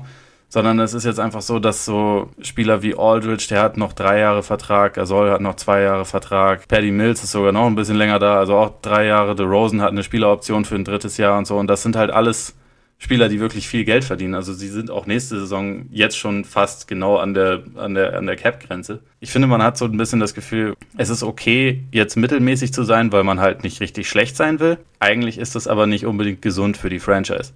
Also es ist dann vielleicht eher ein bisschen, dass der, dass der eigene Stolz, den man sich ja auch verdient hat über, über zwei Jahrzehnte, also was ich auch niemandem da absprechen will, dass der vielleicht dem, dem, großen und, äh, dem großen Ganzen von diesem Team so ein bisschen im Weg steht. Weiß nicht, kannst du das nachvollziehen? Ich kann es in Teilen auf jeden Fall nachvollziehen. Also ich meine, wobei ich finde bei den Spurs, man muss halt irgendwie, also diese Situation einfach, es ist halt einfach eine, eine spezielle Situation. Jetzt nehmen wir mal an, klar, hätte, wäre, wenn, aber hätte sich ähm, Lennart letztes Jahr nicht verletzt. Oder hätte die, diese ganze Geschichte wäre anders gelaufen. Dann säßen wir jetzt hier und äh, würden von den Spurs reden, die nach Duncan einen total smoothen Übergang hinbekommen haben und jetzt den, den, den nächsten Franchise-Player haben. Und ich meine, und jetzt und so. Und die Verträge für, für Gasol und Mills und, und Aldridge fände ich aber auch immer noch alle trotzdem ziemlich ja, schlecht. Ja, wäre wär auch, wär auch die, also ist ja klar, auf jeden Fall. Nur, aber dann hättest du, also ich meine, die Spurs, die sind ja dann, sie sind ja in so eine Situation reingestolpert sozusagen, von der sie ja wahrscheinlich im Endeffekt auch überrascht waren und dann irgendwie versuchen mussten, noch was draus zu machen. Und ja, ich kann mir das schon vorstellen, dass sie. Also ich habe jetzt zum Beispiel die, die, die Verlängerung für Gasol auch nicht verstanden, weil ich Gasol schon zu Bulls Zeiten, also er war immer noch gut, aber man hat halt einfach gesehen, okay, der Mann ist jetzt nicht mehr die Dynamik in Person. Und wird es wahrscheinlich auch nicht mehr. Und da habe ich mich jetzt auch gefragt, weshalb er so einen langfristigen Vertrag kriegt. Aldridge, klar, wird auch nicht, nicht, nicht mehr schneller oder nicht mehr, also baut auch eher ab. Also bin ich bei dir. Frage ist halt, was der Plan ist. Also Frage ist irgendwie, wenn, wenn man sich zum Beispiel anschaut mit Kawhi ist jetzt weg, so, so Next Man Up, wäre jetzt in der, in der Folge keine, also in der Rangfolge, weiß nicht, ob er es ausführen kann, wäre jetzt DeJounte Murray. Theoretisch. Den haben sie jetzt, den haben sie selber gedraftet, da haben sie, und der, der hat auch viel, viel Potenzial. Ob man ihm einfach dieses Team jetzt erstmal zwei Jahre mit an die Hand gibt, dieses Team aus Veteranen, hinter denen er sich auch noch ein bisschen verstecken kann, von denen er aber auch lernen kann, damit er danach dann übernehmen kann, wenn er dann irgendwann bereit ist. Und äh, klar, ich glaube, dieses Ding, sie wollen jetzt nicht schlecht sein und sie wollen Pop auch nicht irgendwie ein schlechtes Karriereende geben, ist sicherlich ein Punkt. Aber ich kann und will mir nicht vorstellen, dass die Spurs wirklich nur so denken. Also, dass sie sagen, okay, komm, wir machen jetzt einfach weiter und dann sind wir halt mittelmäßig. Passt schon. Ich gehe jetzt auch nicht davon aus, dass es ein riesen Masterplan ist. Ich glaube nur, dass sie da irgendwie so versuchen, so ein bisschen zweigleisig zu fahren, dass manche Dinge dann halt ein bisschen unverständlich sind. Klar, kommt irgendwie vor, aber deswegen finde ich die Spurs aber so interessant, weil es irgendwie so, weil, weil, weil es irgendwie gerade schwer zu durchschauen ist. Also sie haben zum Beispiel auch, was man hört, also da weißt du wahrscheinlich mehr als ich, so mit Lonnie Walker eigentlich relativ gut gedraftet. Auf jeden Fall Potenzial gedraftet, ja. ja. Genau. Und es ist halt, wie gesagt, aber, aber das ist halt auch, äh, auch irgendwie zwingend nötig. Also wenn, wenn man sich das irgendwie mal so anschaut, so die wirklich jungen Spieler, die sie haben, äh, sind halt Murray, Walker und Jakob Pöltl. Ja. Und das war's. Ja. Und also ich mag alle drei. Also Walker haben wir jetzt natürlich auf NBA-Niveau noch nicht spielen sehen, aber alles, was man bisher so an Eindrücken gewinnen konnte, ist, ist ganz gut. Und Murray und Pöltl sowieso finde ich gut, aber das ist halt nicht unbedingt jetzt so Fundament der Franchise mäßig. Und also was ich halt sehr interessant fand, war, dass sie bei dieser, bei diesen ganzen Kawaii-Gesprächen halt sämtliche Angebote, die in erster Linie Pick-zentriert waren und wirklich jung zentriert waren, nicht interessant fanden. Also, dass da aus Boston teilweise anscheinend diverse Picks plus was äh, Junges geboten wurde oder von den, von den Sixers, die hatten, glaube ich, Saric plus Pick oder so geboten. Dass, dass es dann letztendlich Toronto wurde von mir aus, aber warum sie es nicht irgendwie noch zumindest darauf bestanden haben, dass dann Siakam oder sogar ein Unobi da involviert werden, das finde ich halt krass. Also, mhm. das ist, sind dann so für mich so Sachen, die irgendwie schon verdeutlichen, okay, es geht jetzt irgendwie ja, doch mehr um den Status quo als um, um die Zukunft. Ich weiß ja, nicht. Also aber andererseits hätten ja jetzt Siakam oder Anonobi hätten ja jetzt auch für die, für die Gegenwart deutlich oder hätten ja einiges gebracht für die Gegenwart. Also es ist jetzt nicht, da kann man jetzt eigentlich keinen Zusammenhang sehen, oder?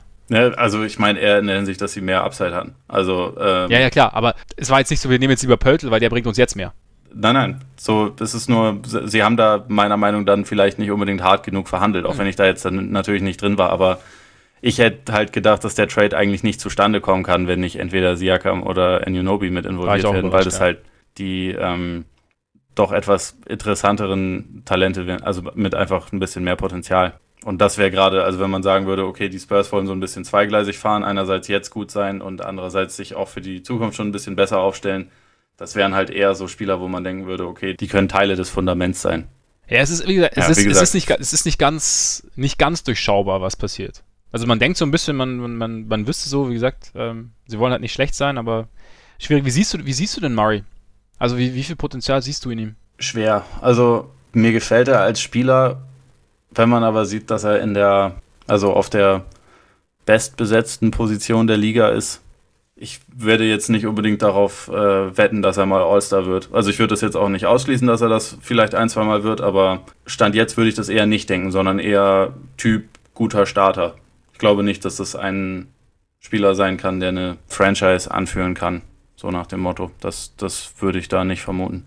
Ja, also ich, ich, ich, ich, ich tue mir noch schwer, also weil erstes Jahr war er ziemlich gut und letztes Jahr dann hat er mehr Verantwortung bekommen und hat dann auch tatsächlich dann so ein bisschen abgebaut. Also zum Beispiel Shooting irgendwie hat dann plötzlich nur noch knapp 27 Prozent seiner Dreier getroffen und äh, auch was die Effizienz anging, war alles so ein bisschen schlechter. Also da hat man so ein bisschen gesehen, okay, so erstmal an die Verantwortung gewöhnen. Wobei, dadurch, dass Parker jetzt weg ist, bekommt er natürlich noch mehr Verantwortung.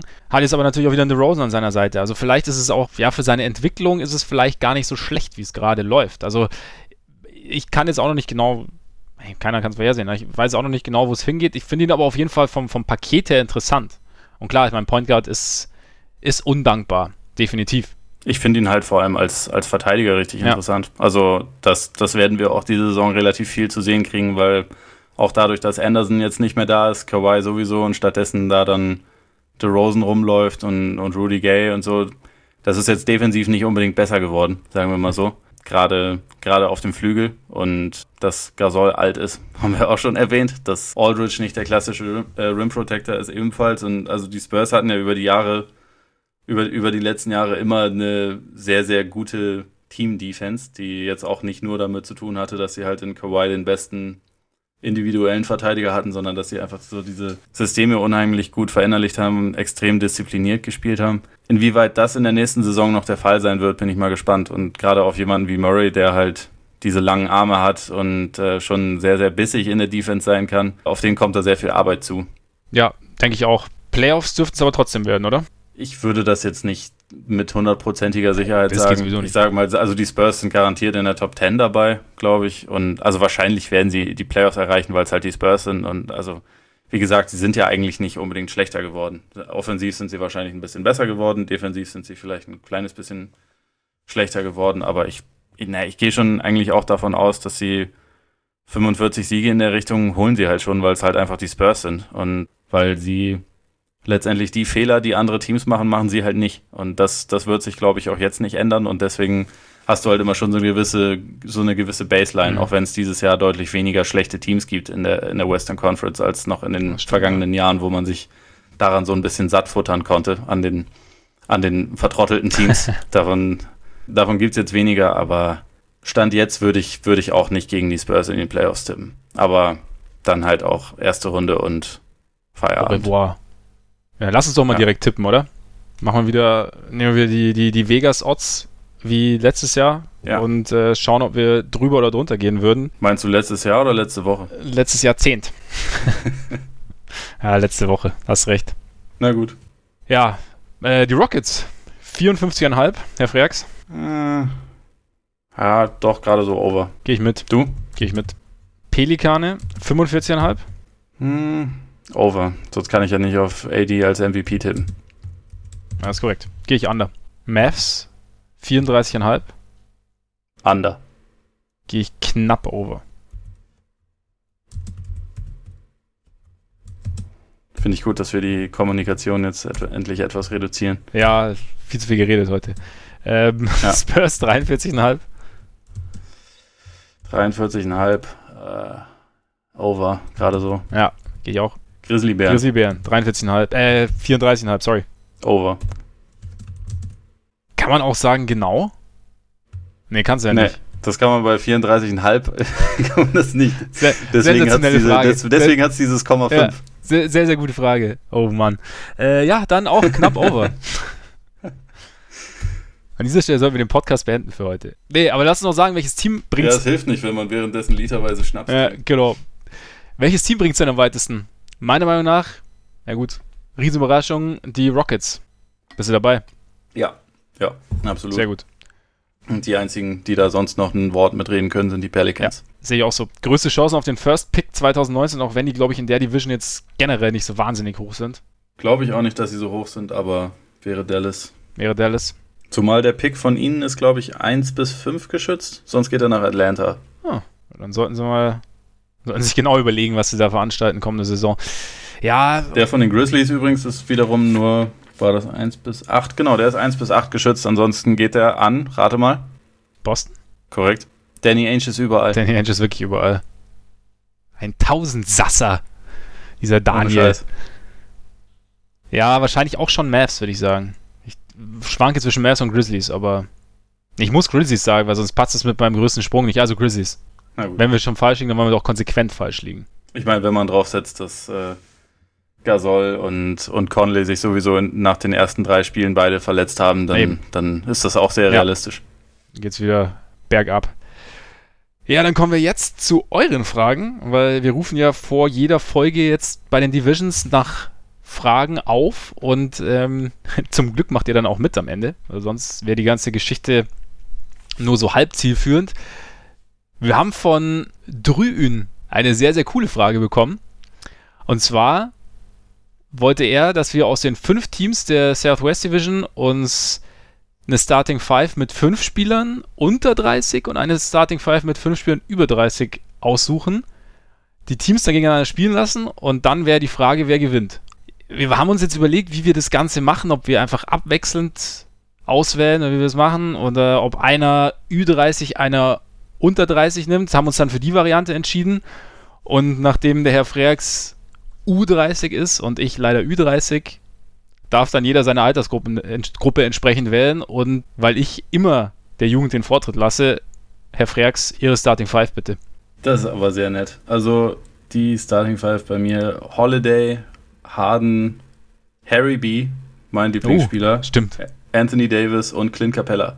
Ja.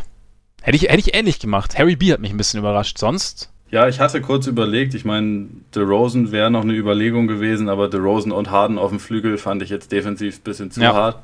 Und ansonsten war noch eine Überlegung tatsächlich statt Capella auf Mirotic zu setzen, aber ich dachte, drei Pelicans in der Starting Five ist vielleicht auch ein bisschen hart. Mhm.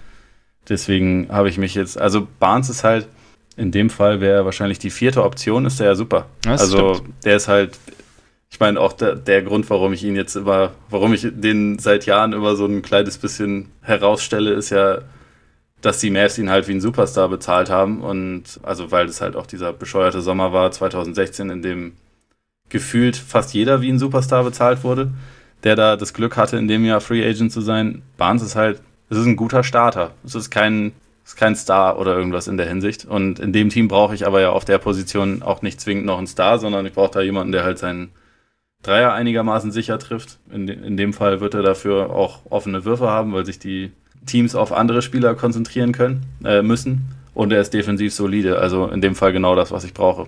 Und er beschwert sich nicht, wenn er, wenn er nicht die ganze Zeit den Ball bekommt, wie wir bei Team USA gesehen haben, als er bei Olympia, glaube ich, insgesamt vier Minuten gespielt hat und einfach nur happy ja. war. Olympic Harry B Deswegen, quasi. Ja, genau. Das, das ist Olympic Harry B, wie er lebt ja. und lebt. Und genau, genau das braucht Okay. Klingt alles plausibel. Dann werde ich mir dir mal kurz deine Nemesis vorstellen. Und zwar äh, geht's los mit Christopher Paulus. Schockierend. Schockierend. Mike Conley. Wir mhm. müssen ja nur ein Spiel machen, keine ganze Saison. Dann äh, PJ Tucker. Oha. Lamarcus Aldridge und Marc Gasol. Kein Dirkulis. Der käme ja mittlerweile dann beim Ü40-Team. Fand ich übrigens ganz geil, wenn man so. Also war irgendwie schon ganz witzig, wenn du diese. diese äh, du hast die recht, Roster mit Manu, mit Manu zusammen. Hä? Mit Manu mit zusammen. Manu zusammen, genau. Aber wenn du so die Roster durchgegangen bist und dann so, ja gut, die hohen 30er und dann so 40. Das ist dann schon noch, es ist schon noch mal, es sticht schon ja. noch mal hervor. Ja, ich bin, eigentlich gefällt mir mein Team ganz gut. Also ich meine, athletisch können wir jetzt natürlich nicht mit euch mithalten, aber bisschen nasty könnte es werden. Um. Ja, dafür, dafür ist halt Tucker genau der richtige. Richtig, ne? das war auch so ein bisschen mein Ding, so einer, der so ein bisschen, der alles verteidigen kann, hart verteidigen, auch seinen Dreier trifft. Conley und Paul sind auch unangenehm. Gasol zumindest intelligent in der Defense und Aldridge, der wird halt im Low Post gefüttert. Das ist quasi der, der Sibo in dünn, den Marc Gasol seit Jahren haben genau. möchte. Es wird, es wird, es wird oldschool gespielt und äh, es wird wahrscheinlich, es könnte auch ein bisschen dreckig werden hin und wieder. Aber. Das sieht dir ähnlich. Schon, ne? So spiele ich ja auch selbst. Ja. Eben. ja.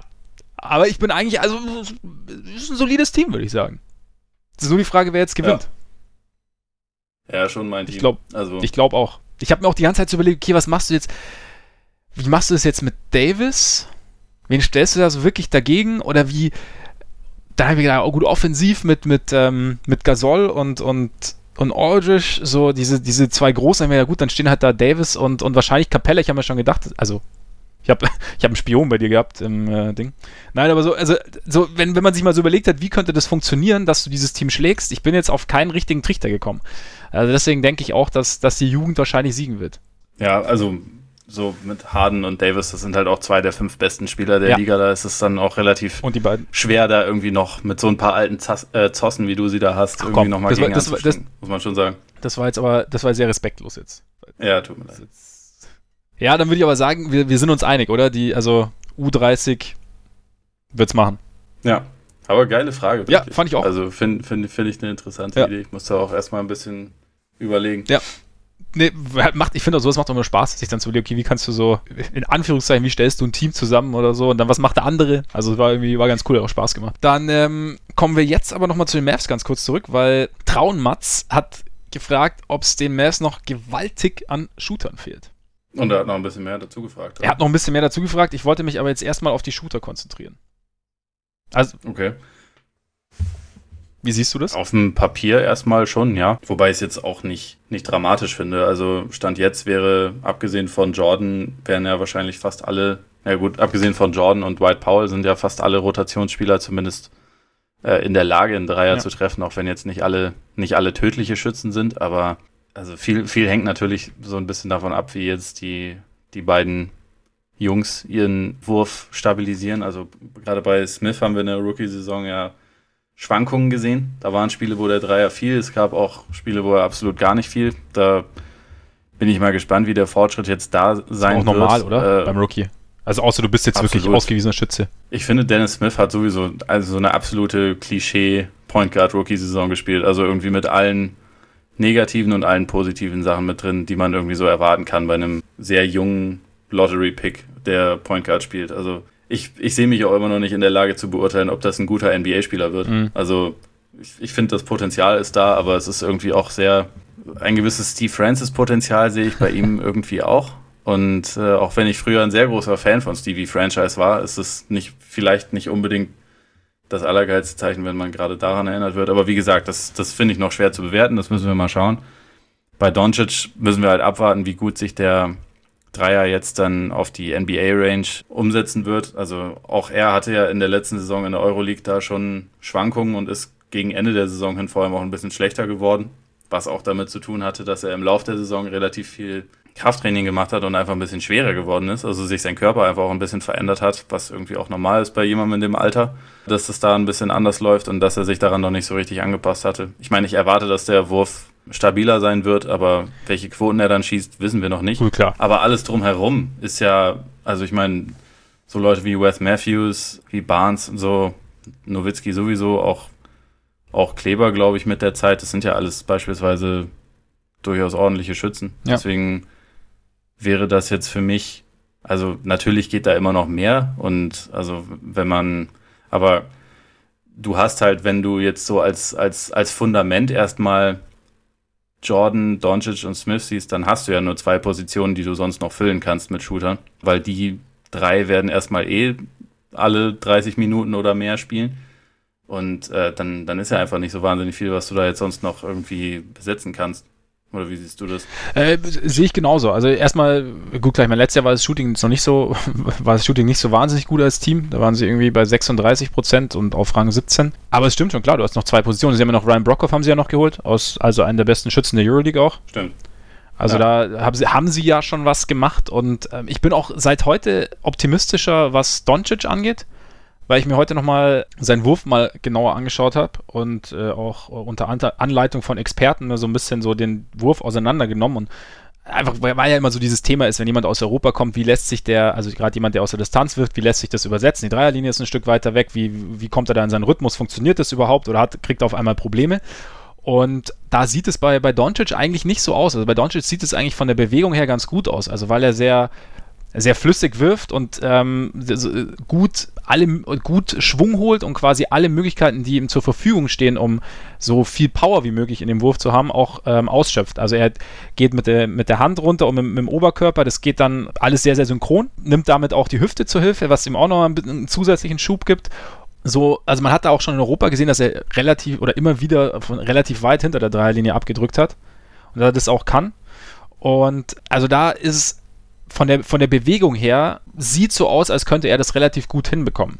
Klar, dann ist natürlich die Sache, wie es dann über eine lange Saison funktioniert, also ob dann irgendwann halt die Müdigkeit mit reinkommt, aber er ist jetzt, er ist jetzt kein Europäer, der jetzt irgendwie groß seine Wurfbewegung umstellen muss, so wie es aussieht, wenn er in die USA kommt, um wirklich da auch ein, ein, ein solider bis guter Dreierschütze zu sein. Von daher bin ich da eigentlich relativ relativ optimistisch. Und dann, wie du sagst, also ich meine, Wes Matthews, ja, ist halt nach seinem Achillessehnenriss nicht mehr, nicht mehr der Alte geworden, aber immer noch bei soliden 38 Prozent. Nowitzki hast du gesagt, also da ist, da ist schon noch, da ist Shooting vorhanden. Und ich meine, diese Knockdown-Shooter, die wirklich in den hohen 40ern treffen, gibt es halt nicht so wahnsinnig oft. Und von daher finde ich, also finde ich zum Beispiel die Brocker-Verpflichtung sehr, sehr sinnvoll. Wenn es, klar, wenn es auch, muss man sehen, ob es funktioniert dann Europa, NBA, aber da ja, also ich würde jetzt nicht sagen, sie sind jetzt kein, kein wahnsinnig gutes Shooting-Team, aber ich würde nicht sagen, dass, sie, dass ihnen gewaltig an Shooting fehlt. Sehe ich auch so. Sehr gut. Die Frage hier noch weiter, ob man Wes Matthews noch vers versuchen sollte, um also Picks obendrauf und dann da irgendwie noch was zu, zu versuchen, um Shooter zu bekommen oder ob, ob man sich jetzt erstmal so auf Doncic und, und Smith als Kern verlassen sollte und schauen sollte, dass die sich halt locker entwickeln können. Sehe ich ehrlich gesagt, ich bin, glaube ich, eher Fan der zweiten Variante. Also ich würde nicht, nicht zu sehr mit, mit, mit, mit meiner Zukunft spielen, indem ich jetzt Picks weggebe, nur um jetzt irgendwie so schnell wie möglich vielleicht irgendwas zu bekommen, was aber gar nicht in das Zeitfenster der, der anderen beiden passt. Also die Maps müssen, haben wir auch gesagt, ja. die Maps müssen ja jetzt nicht gewinnen. Und sie haben ein solides Fundament und, und gerade ein Wes Matthews ist, glaube ich, auch vielleicht gar nicht so unwichtig für die beiden in ihrem Lernprozess. Und ich glaube dann, ich glaube, dass man, ich glaube, der, der, der, der Nutzen, den man durch sowas, durch so einen Move bekommen könnte, ist nicht hoch genug, um ihn, um ihn wirklich durchzuführen. Ja, sehe ich ganz genauso. Also zumal Matthews, also ich, ich verstehe das, warum Mavs-Fans jetzt sich schon seit ein paar Jahren wünschen, dass da mal was passiert, aber der geht jetzt in sein letztes Vertragsjahr und das ist, oh, das heißt, ja. man ist ihn dann sowieso los und äh, deswegen, die Mavs sind absolut nicht in der Position, wo es für sie jetzt sich lohnen würde, um den Vertrag loszuwerden, irgendwie noch einen Pick draufzulegen, damit man da jetzt, also ich meine, wenn sie dann im Gegenzug einen jungen Superstar so im Alter von 24, 25 bekommen, dann ist das natürlich eine, ein anderes Thema. Aber jetzt für irgendwie, also für, für irgendeine kurzfristige Hilfe ist halt absolut nicht nötig. Ja. Also zumal sie den Pick fürs kommende Jahr sowieso nicht traden dürfen. Es ist ja, es ist ja bei den, bei den Mavs jetzt erstmal die, äh, sollte es jetzt auf jeden Fall erstmal die Priorität sein, gerade die beiden Jungen dazu entwickeln und ähm, wie gesagt mal zu schauen, ob das mit, mit DJ langfristig Sinn macht, ob vielleicht Barnes in diesem Gefüge dann auch längerfristig Sinn macht oder ob das vielleicht jemand ist, den man längerfristig in was anderes noch ummünzen kann, weil der hat auch noch ein Jahr mehr Vertrag. Bei Matthews kann man jetzt einfach, wie du schon sagst, da kann man diese Saison jetzt auf jeden Fall abwarten. Der wird als, als Lockerroom-Guy, so als, als Präsenz, da ist er mit Sicherheit nicht schlecht. Und äh, dann sagt man im Sommer entweder haust du rein oder man, man verlängert ihn irgendwie für viel, viel weniger Gehalt.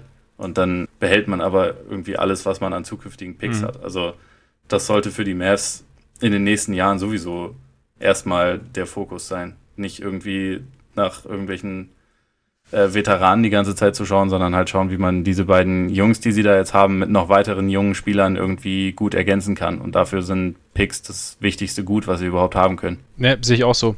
Dann würde ich sagen, nachdem Allen Iverson Oles absoluter All-Time-Lieblingsspieler ist, Allen Iverson die drei getragen hat, machen wir jetzt noch eine dritte Frage und werden es wahrscheinlich auch in Zukunft zur Hand haben, dass wir immer drei Fragen behandeln. Knockout 506 hat nämlich gefragt, wie wir die Big Man-Rotation der Pelicans sehen. Vor allem, äh, wie Jalil Okafor da rein passt, der jetzt noch als letzter verpflichtet wurde und ob der jetzt tatsächlich Minuten rechtfertigen kann. Hat mich überrascht. Also, dass, dass ausgerechnet die Pelicans jetzt ein Team sind, das ihm eine Chance gibt. Ja. Weil ihr Frontcourt nicht gerade dünn ist. Also haben wir eben schon ein Findest bisschen. Anthony Davis fett, das oder ist was? ja eigentlich. Findest du ja? Anthony Davis fett, oder was? Ja, genau, das wollte ich damit sagen. Ich meine, Jalil Okafor müsste dann erstmal an Emeka Okafor vorbeikommen. An Alexi Ajinza, nie vergessen, ein, ein wichtiger Typ.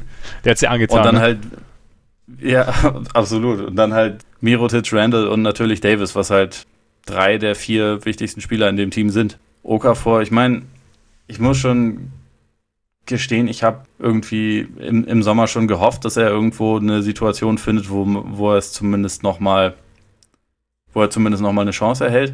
Auch wenn ich ehrlich gesagt etwas skeptisch war, dass daraus noch was wird, dass er eine Chance erhält. Dass es jetzt New Orleans ist, ich, ich kann es mir irgendwie schwer vorstellen, dass er sich da signifikant Minuten erspielen kann, weil es, wie gesagt, es ist ein, es ist ein gutes Team, es ist eins, was äh, ziemliche Ambitionen hat und was halt auf diesen Positionen auch wirklich tief und gut besetzt ist und sie sind nicht in der Lage, dass sie da wirklich mit Minuten experimentieren können. Und deswegen, ja, doch, hat, mich überrascht. Wie siehst du das? Mich hat es auch sehr überrascht. Das war wieder eine, eine der Nachrichten, bei denen man ganz kurz stockt und sich, ja, also irgendwie, die, mit der man nicht gerechnet hat und sich dann denkt, okay, wieso, was, was könnte das jetzt bringen? Ich weiß nicht, was ich mir nur gedacht hatte, ist aber vielleicht auch wahnsinnig weit hergeholt, ob sie sich irgendwie, ob sie in der Zeit mit Boogie irgendwas gesehen haben im Zusammenspiel mit, mit, mit Davis. Also nicht, dass jetzt Okafor der gleiche Spielertyp ist wie Boogie, aber so, so quasi, dass es, dass es irgendwie für sie sinnvoll ist, mit einem, wenn, wenn, wenn Davis mit einem scorenden und da sehr versierten Center zusammenspielt. Also da nochmal noch mal eine andere Komponente. Ich meine, mein Rand ist ja ein bisschen mehr Power. Und, und dass sie da noch irgendwas haben, dass sie der ganzen Sache noch eine zusätzliche Komponente geben, aber das wäre jetzt so das Einzige. Weiß, aber, oder ist das Quatsch? Ich weiß nicht. Also, ich kann es mir in der Hinsicht nicht vorstellen, weil ich Randall als Spieler, wenn wir jetzt den Boogie-Vergleich nehmen, wesentlich mehr in der Nähe von Boogie sehe als Okafor. Mhm. Also, allein schon Stichwort Dynamik. Mhm. Ich meine, Okafor hatte auch, als er damals an Position 3 gedraftet wurde, übrigens legendäre Top 4, ne? So Towns, D'Angelo Russell, Okafor und dann Christoph Porzingis. So die Reihenfolge kannst du eigentlich auch keinem erzählen. Aber also das, was er immer sein Ruf war und womit er äh, am College in Duke so äh, dominiert hatte, war halt dieses Low-Post-Scoring. Aber das hat, also in einer effizienten Version haben wir das in der NBA ehrlich gesagt ja, nie gesehen. Also er hat zwar in seiner ersten Saison bei den Sixers relativ viele Punkte gemacht, aber das war auch so die Zeit, wo die Sixers halt eigentlich nichts hatten. Also wo wo auch Michael Carter Williams Rook, äh, Rookie des Jahres war, weil er halt einfach die ganze Zeit den Ball hatte und niemand sonst ihn wirklich haben wollte oder wirklich viel damit anfangen konnte und er damit dann halt einfach sehr, sehr viel, sehr, sehr viel angefangen hat. Und Okafor in seiner Rookie-Saison, da spielten da noch nicht Leute wie, wie Embiid oder so, die in der Hackordnung halt wesentlich äh, weiter oben dann nach sehr kurzer Zeit anzusiedeln waren, sondern da war er dann halt der Lottery-Pick, der die ganze Zeit den Ball bekommen hat und dann irgendwie versucht hat, was damit zu machen und äh, der schon gewisse, gewisses Talent als Scorer hat, aber das, wie gesagt, nicht, nicht wirklich effizient und halt sehr,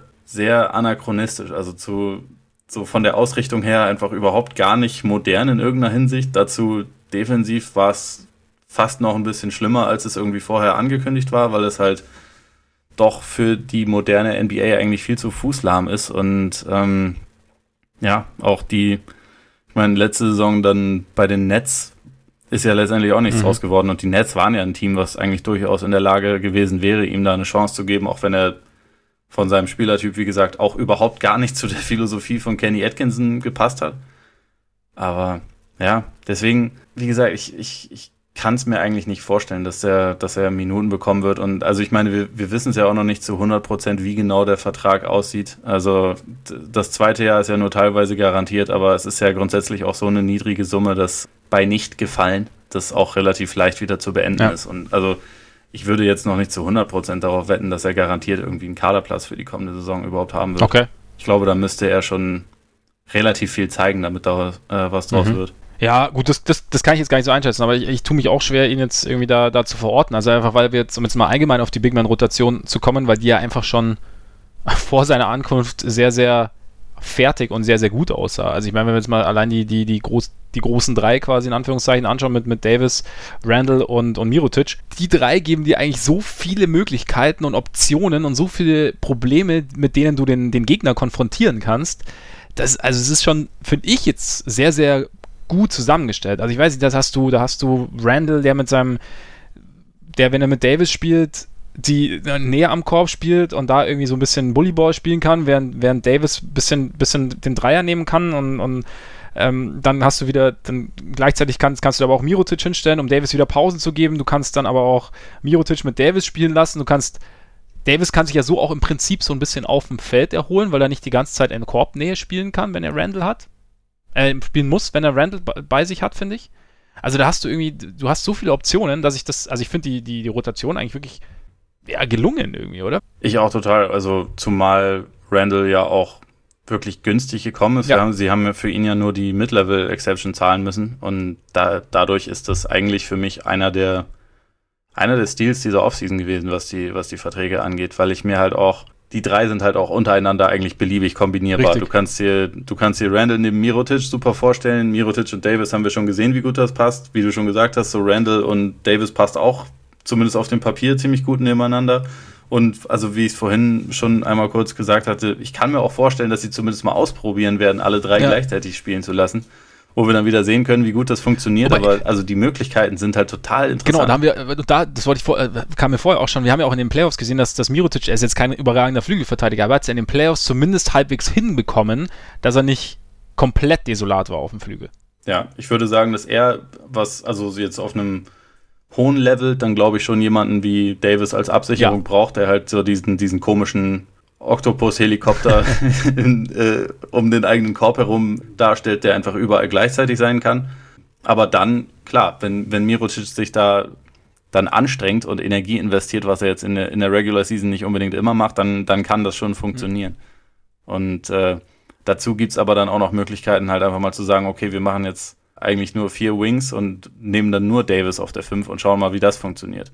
Oder auch nur Randall. Mhm. Das sind, also Finde ich sehr spannend. So, und da, da muss man dann mal schauen, wer überhaupt noch in der Rotation dann wirklich, wirklich beständig Minuten sehen wird. Ich meine, letzte Saison haben sie ja eine Zeit lang dann äh, sogar Emeka Okafor neben Davis starten lassen, einfach damit dieser offiziell nicht der Starting Center war.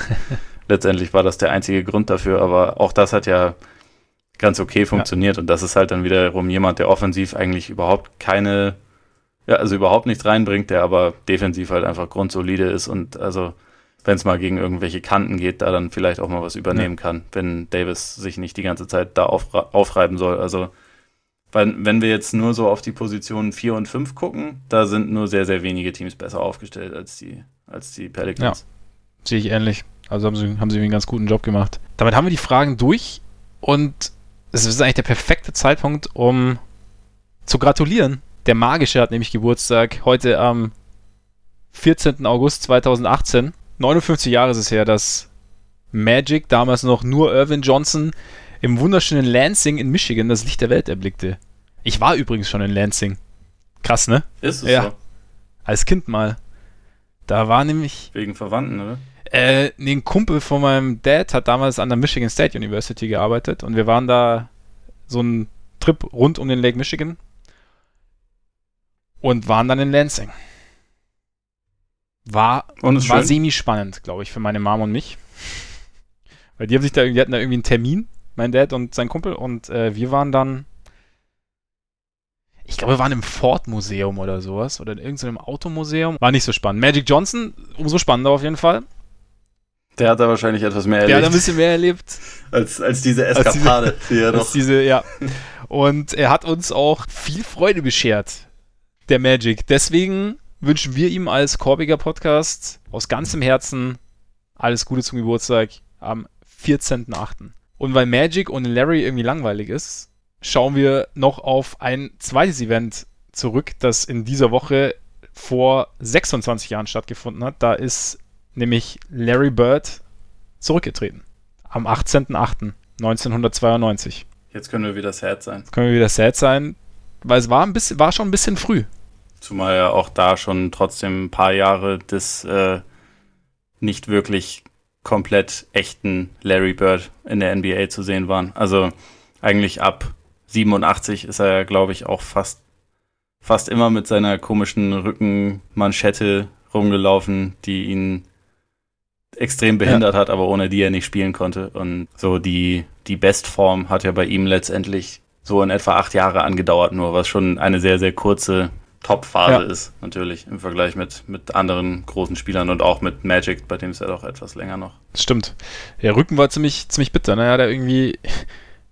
ich finde, die Stories zu Larry Bird sind schon irgendwie geil, ne? Dass er irgendwie, er hat, University of Indiana ist er raus, ohne gespielt zu haben und ist danach dann an die Indiana, in Indiana State, hat aber ein Jahr Pause gehabt. Und was hat er gemacht? Hat als Müllmann gearbeitet, ein Jahr in French League. Auch nicht gut für den Rücken gewesen.